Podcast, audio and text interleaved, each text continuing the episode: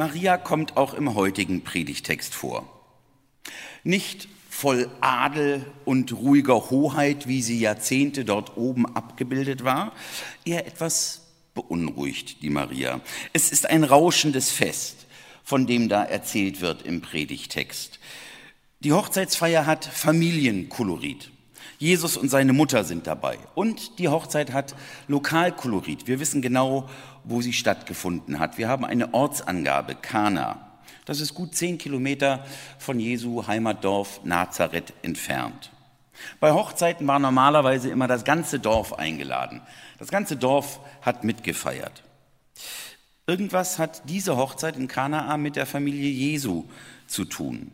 Die Familie kam ja nicht aus Kanaa, aber war trotzdem dabei. Vielleicht, weil Jesus sowieso im Land unterwegs war und die Mutter und die Brüder dabei. Die leiblichen Brüder Jesu und seine Mutter sind mit bei der Hochzeit. Also so eine Art Familienfest. Die Mutter wird explizit erwähnt, nicht mit Namen, aber die Mutter Jesu und die Brüder nur sozusagen im Abspann. Ähm, ja, sie gingen dann mit Jesus weg von dieser Hochzeit. Von Josef, wie vergangenen Sonntag, wieder kein Wort. Kann daran liegen, dass Josef kurz zu Hause war zum Arbeiten, weil sieben Tage feiert man. Vielleicht ist er zwischendurch nach Hause gegangen, Bürokram erledigen oder eben noch einen Schrank für den Nachbarn fertig machen und dann kommt er wieder. Man weiß es nicht. Diese Hochzeit ist keine normale Hochzeit, so im Dorfkrug von Kanaa mit äh, Rotkohlkartoffeln und ordentlich Braten. Nein, ähm, es ist eine Hochzeit der äh, gehobenen Gesellschaft, High Society. Da heiratet nicht irgendwer. Das merken wir, wenn wir den Predigtext aufmerksam lesen. Die Menge des Weins, das ist schon außergewöhnlich. Ähm, die Diener, die Maria anspricht, hat auch nicht jeder. Und der erwähnte Tafelmeister, der durchaus ein Gourmet ist und feststellt, hm, das ist aber besonderer Wein, ähm, den du da hast. Also das sind schon Zeichen für, das sind echt reiche Leute. Wir müssen uns wirklich so ein üppiges Gelage vorstellen. Und zwar mit den feinsten Sachen auf dem Tisch. So wie wir alle das eigentlich ganz gerne genießen. Die Tische rappelvoll. Vielleicht wurden noch extra Tänzerinnen aus dem Nachbardorf eingeflogen. Ähm, und natürlich jede Menge Geschenke. Insbesondere für die Brauteltern sozusagen Kaufpreis. Und jede Menge Reden. Es nimmt kein Ende. Und äh, bestimmt auch jede Menge Musik. Ähm, vielleicht ja auch ein romantisches Hochzeitsliebeslied. Wobei, ob Hochzeitsliebeslieder da ihren Platz hatten, ich wage zu bezweifeln, dass Hochzeiten in der damaligen Zeit irgendetwas Romantisches hatten in unserem Sinne. Meistens mussten Mädchen möglichst muntere Miene machen zur arrangierten Ehe und zu, zu, den Schwiegereltern. Da war nicht groß was mit Romantik. Aber dennoch dachte ich, Hochzeit, Romantik, wie schön, dass wir Anna haben ähm, und Anna so romantische und schöne Hochzeitslieder singen kann. Ich dachte, vielleicht singt sie uns noch eins vorweg, damit wir so in richtig in Stimmung kommen, was diesen Hochzeitstext angeht. Wobei Anna, ähm, ich habe noch mal, ich lese ja regelmäßig irgendwie Verordnungen der Stadt Hamburg. Ähm, der Paragraph, den, den, der da neu gilt, ist, er verbietet alle Veranstaltungen mit Unterhaltungscharakter, Auslegung der Behörde. Der Zweck der Unterhaltung wird verfolgt, wenn einem Publikum Freude bereitet werden soll. Ich weiß jetzt nicht so ganz, ob du spielen solltest, aber das Gute ist ja, Predigten fallen nicht drunter, da mache ich weiter. Aber ach komm, Spiel ist es im Rahmen eines Gottesdienstes. Schön, dass wir dich hier haben, sonst immer donnerstags und manchmal auch sonntagmorgens. Ein Liebeslied. Ach so, was ich noch sagen will. Here's my hand, it's yours to hold. Ach, nimm meine Hand, halte sie fest. Und religiös wird es sogar auch noch, oh God, we want you, your love on display. Wir hätten gerne auch von dir einen Liebesbeweis. Also danke, Anna, dass du da bist.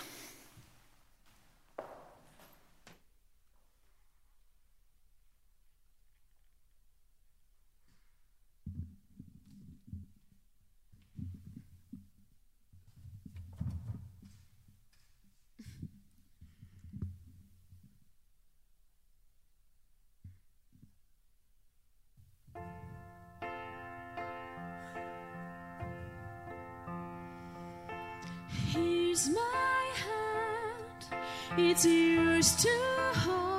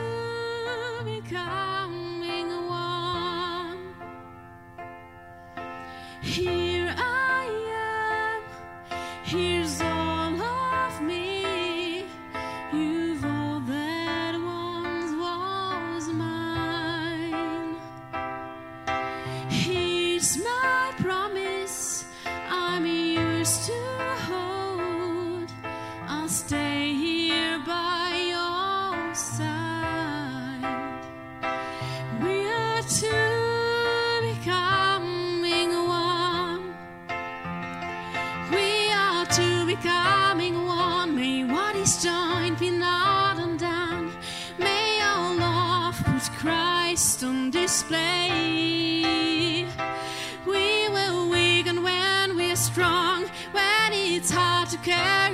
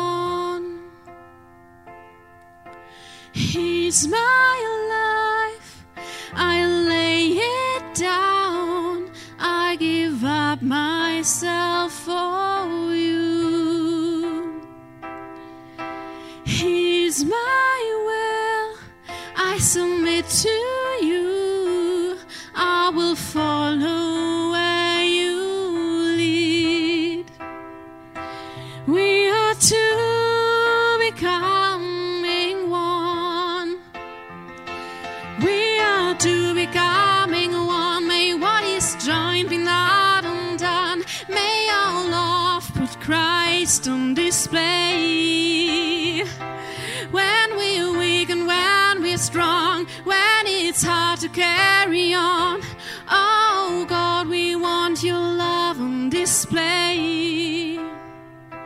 Oh God, we want your love on display. Here we are, when years and years alone, God, here we are. May what you've joined be not undone. We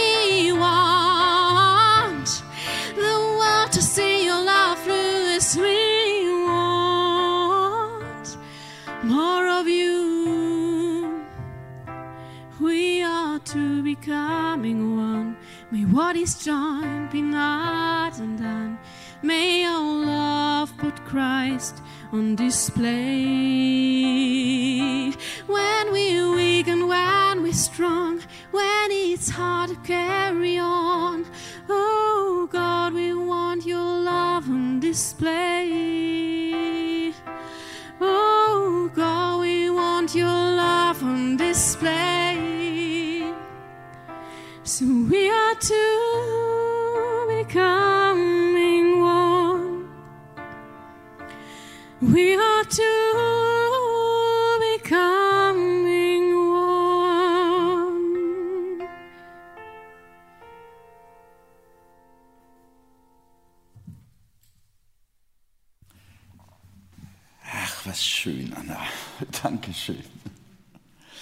Ja, und vielleicht haben einige, die hier in dieser Kirche geheiratet haben, daran gedacht, dass sie hier saßen und sich das Ja-Wort gegeben haben und sind abgetaucht in irgendwelche hochzeitlichen Gedanken. Und das könnten wir jetzt auch bei dieser Geschichte und uns überlegen, wie war das wohl mit dem Feiern? Wir könnten nachdenken über den Wein im Überfluss, über die Musik, die da gespielt wurde.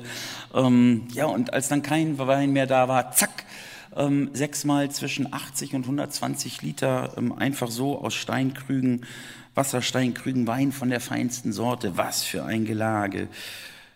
Kann man alles machen mit dieser Geschichte.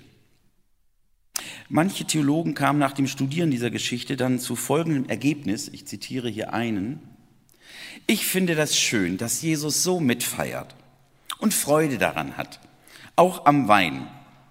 Er war kein griesgrämiger Sauertopf und auch kein weltabgewandter Asket wie Johannes der Täufer. Nein, er war mittendrin. Und nicht nur bei der Hochzeit zu Kana, Fresser und Weinsäufer schimpften ihn seine Gegner. Selbst wenn man das für weit übertrieben hält, ein Antialkoholiker würde man kaum so bezeichnen. Jesus hat also Wein getrunken und wohl auch gerne und regelmäßig. Mag ja sein, dass das die Botschaft dieses Textes ist. Andere Theologen hatten und haben mit dieser Geschichte so ihre Bauchschmerzen. Auch hier ein Zitat.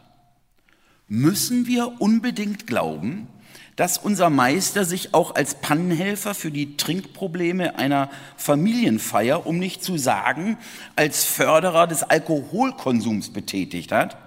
Immerhin geht es um 600 bis 700 Liter. Dass ausgerechnet Jesus uns Schluckspechten durch irgendwelche Tricks zu einem billigen Saufgelage verhilft, entspringt wohl mehr der Fantasie eines unter Entzug leidenden Alkoholikers als einem biblischen Verfassers. Ja, was nun mit dieser Geschichte? Es gibt vielerlei Möglichkeiten, mit dieser Geschichte umzugehen. Ich möchte in den folgenden Minuten ein paar kleine und größere Brocken oder auch Hinweisschilder an diese Geschichte stellen. Ich glaube Hinweisschilder, die uns der Evangelist Johannes hinstellt oder Brocken, die er uns hinlegt, damit wir nicht so schnell über diese Geschichte weggehen. Das erste Hinweisschild. Sieht die Gemeinde da oben ein? Ich sehe hier einen Wald. Ich dachte, die sehen den auch, aber den soll man nicht sehen. Gut. Das erste Hinweisschild. Gleich in den ersten Worten des Satzes der Geschichte ist dieses Hinweisschild zu finden. Und am dritten Tag war eine Hochzeit in Kana in Galiläa. Blättert man an den Anfang des Johannesevangeliums, dann merkt man, dass Johannes eine neue Geschichte aus dem Leben Jesu immer mit der Formulierung anfängt, am nächsten Tag. Am nächsten Tag. Jesus begegnet dem Täufer Johannes, fängt an.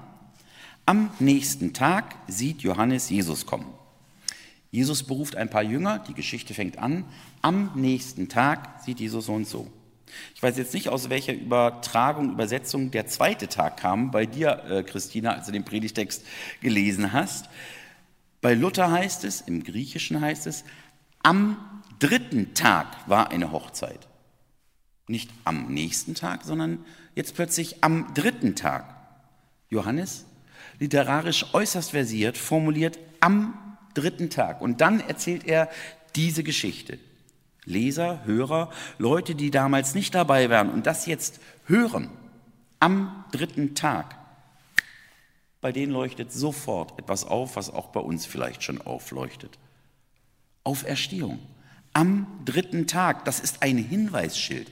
Hallo, gleich zu Anfang stelle ich euch dieses Schild vor diese Geschichte. Hier kommt jetzt gleich eine Geschichte mitten aus dem Leben Jesu, die schon einmal ein leichter Hinweis ist auf das, was kommen wird, nämlich auf die Auferstehung. Schon mal leicht aufleuchten lässt, wie Auferstehungsleben ist.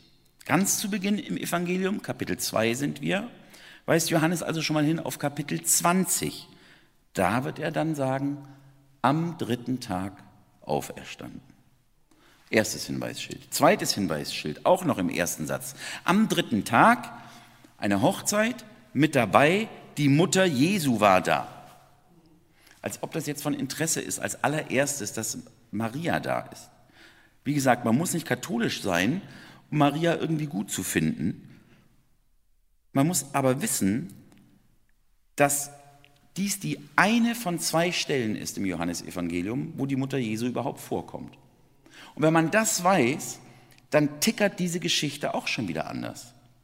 An dieser Stelle wird Maria erwähnt, die Mutter Jesu, und unterm Kreuz stehend. In Kapitel 2 weist Johannes also auch schon mal hin auf Kapitel 19, auf das Kreuzesgeschehen. Da heißt es nämlich auch, die Mutter Jesu war da und sie stand am Kreuz. Zusammenfassung der ersten beiden Hinweisschilder gleich zu Beginn der Geschichte. Der dritte Tag und die erstmals erwähnte Mutter, die dann beim zweiten Mal unterm Kreuz steht, die benutzt Johannes ganz bewusst, ganz klar, um deutlich zu machen, der Weinwundermann und der Mann vom Kreuz und von der Auferstehung, die gehören zusammen. Den Weinwundermann Den soll man gar nicht und den soll man nie von dem Kreuz und der Auferstehung trennen. Wer also bei Wundergeschichten, und sei es noch so eine fantastische 600-Liter-Geschichte, wer bei Wundergeschichten nicht Kreuz und Auferstehung mitdenkt, der denkt zu kurz über Jesus.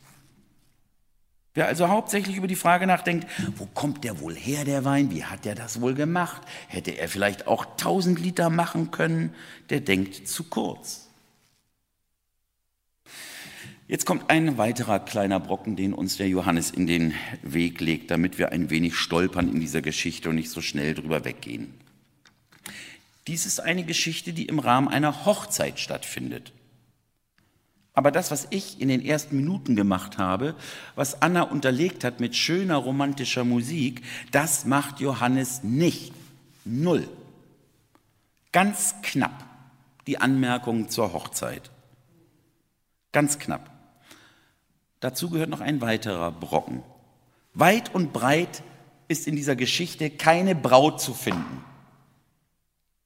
Ist sie schön oder eher nicht so? Dick oder dünn? Wie sieht sie aus? Und überwiegend die Frauen interessieren, sollte oder dürfte interessieren, der Bräutigam. Der taucht nur indirekt auf. Breite Schultern, schmale Schultern. Lockig oder nicht? Barocke Statur oder eher athletisch?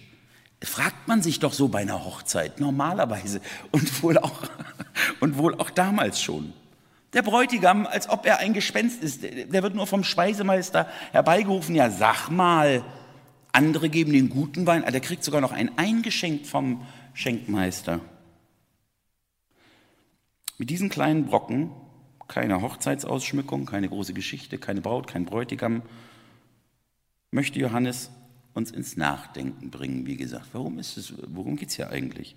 Er möchte, dass wir bei seiner Erzählung vor allem auf den aufmerksam werden, den selbst der Speisemeister nicht wahrnimmt der hat nichts mitgekriegt vom Wasserweinwunder der Speisemeister. Du, Bräutigam, hast den guten Wein bis jetzt zurückgehalten und jetzt tischst du ihn auf, als ob der Bräutigam für den edlen Tropfen zuständig wäre. Es soll uns nicht gehen wie dem Speisemeister mit dieser Geschichte, der vor lauter Bäumen den Wald, der vor lauter Hochzeitstingeltangel die Hauptperson nicht sieht. Ich habe nichts gegen Hochzeiten. Manchmal ist Jesus so nah, ja mittendrin. Manchmal vollbringt er sogar Wunder und die Leute merken es nicht. Und davor will uns Johannes bewahren. Es soll uns nicht gehen wie dem Speisemeister. Wir sollen nicht in unserem vollen, satten, überladenen Leben die Hauptperson übersehen. Manchmal sehen wir noch nicht einmal das Wunder, weil wir so satt sind, weil wir so am Feiern sind. Der Blick soll weder auf die Hochzeit noch auf das Brautpaar noch auf das Weinwunder gelenkt werden in dieser Geschichte. Es ist, als ob Johannes uns fragen will, siehst du den in der Geschichte, auf den ich dich hinweisen möchte? Oder siehst du nur das in der Geschichte? Das Brautpaar, das Fest, das Buffet, das Wunder. Wer sich mit Hochzeitswein Wundergeschichten beschäftigt und es dann noch immer nicht verstanden hat, dem stellt der Evangelist Johannes dann zum Abschluss der Geschichte noch ein riesiges Hinweisschild in den Weg. Das ist schon eher eine digitale, blinkende, leuchte, leuchtende Anzeigewand. Das ist das erste Zeichen, das Jesus tat, geschehen in Kana in Galiläa und er offenbarte seine Herrlichkeit. Und seine Jünger glaubten ihm. So, Hinweisschild. Das ist das erste Zeichen. Das Johannesevangelium beginnt wie das Markus-Evangelium mit einem Wunder. Bei Markus ist es eine Dämonenaustreibung. Hier bei Johannes ein Weinwunder. Es wäre falsch, sich deswegen ständig mit Dämon oder Wein zu beschäftigen, wobei ja auch Wein zu einem Dämon werden kann, aber das ist wieder ein anderes Thema. Man kann Wunder erleben und sie doch nicht als Zeichen verstehen.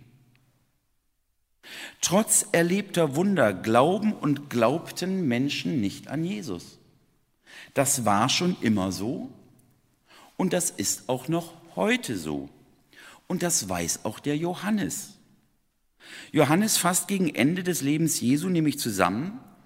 Jesus zieht in Jerusalem ein und da schreibt Johannes ganz ernüchternd. Und obwohl er solche Zeichen vor ihren Augen tat, unter anderem Weinwunder und noch vieles andere, glaubten sie doch nicht an ihn. Das soll den Lesern und Hörerinnen der Hochzeitsgeschichte nicht passieren. Ihr sollt euch nicht an diesem Wunder festmachen. Es ist aber leider immer wieder passiert, dass man über das Wunder nachdenkt. Kurze Kostprobe, Variante 1. Jesus wollte durch die Verwandlung des Wassers in den sechs Krügen, die waren ja eigentlich für eine rituelle Waschung der Juden bestimmt, er wollte deutlich machen, dass diese ganzen Riten nichts mehr sind ähm, und dass es jetzt eine neue Heilsordnung gibt. Kann man daraus machen. Variante 2. Das Weinwunder ist schon mal ein Hinweis auf das christliche Abendmahl weltweit. Kann man machen. Variante 3.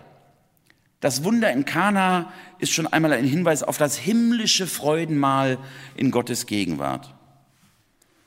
Könnte ein Punkt sein. Aber meines Erachtens sind das alles nicht wesentliche Aussagen dieser Geschichte. Kurz bevor Johannes die letzten Sätze seines gesamten Evangeliums schreibt, notiert er zusammenfassend folgenden Satz. Kapitel 20, 30. Noch viele andere Zeichen, noch viele andere Zeichen, Wunder tat Jesus vor seinen Jüngern, die nicht geschrieben sind in diesem Buch.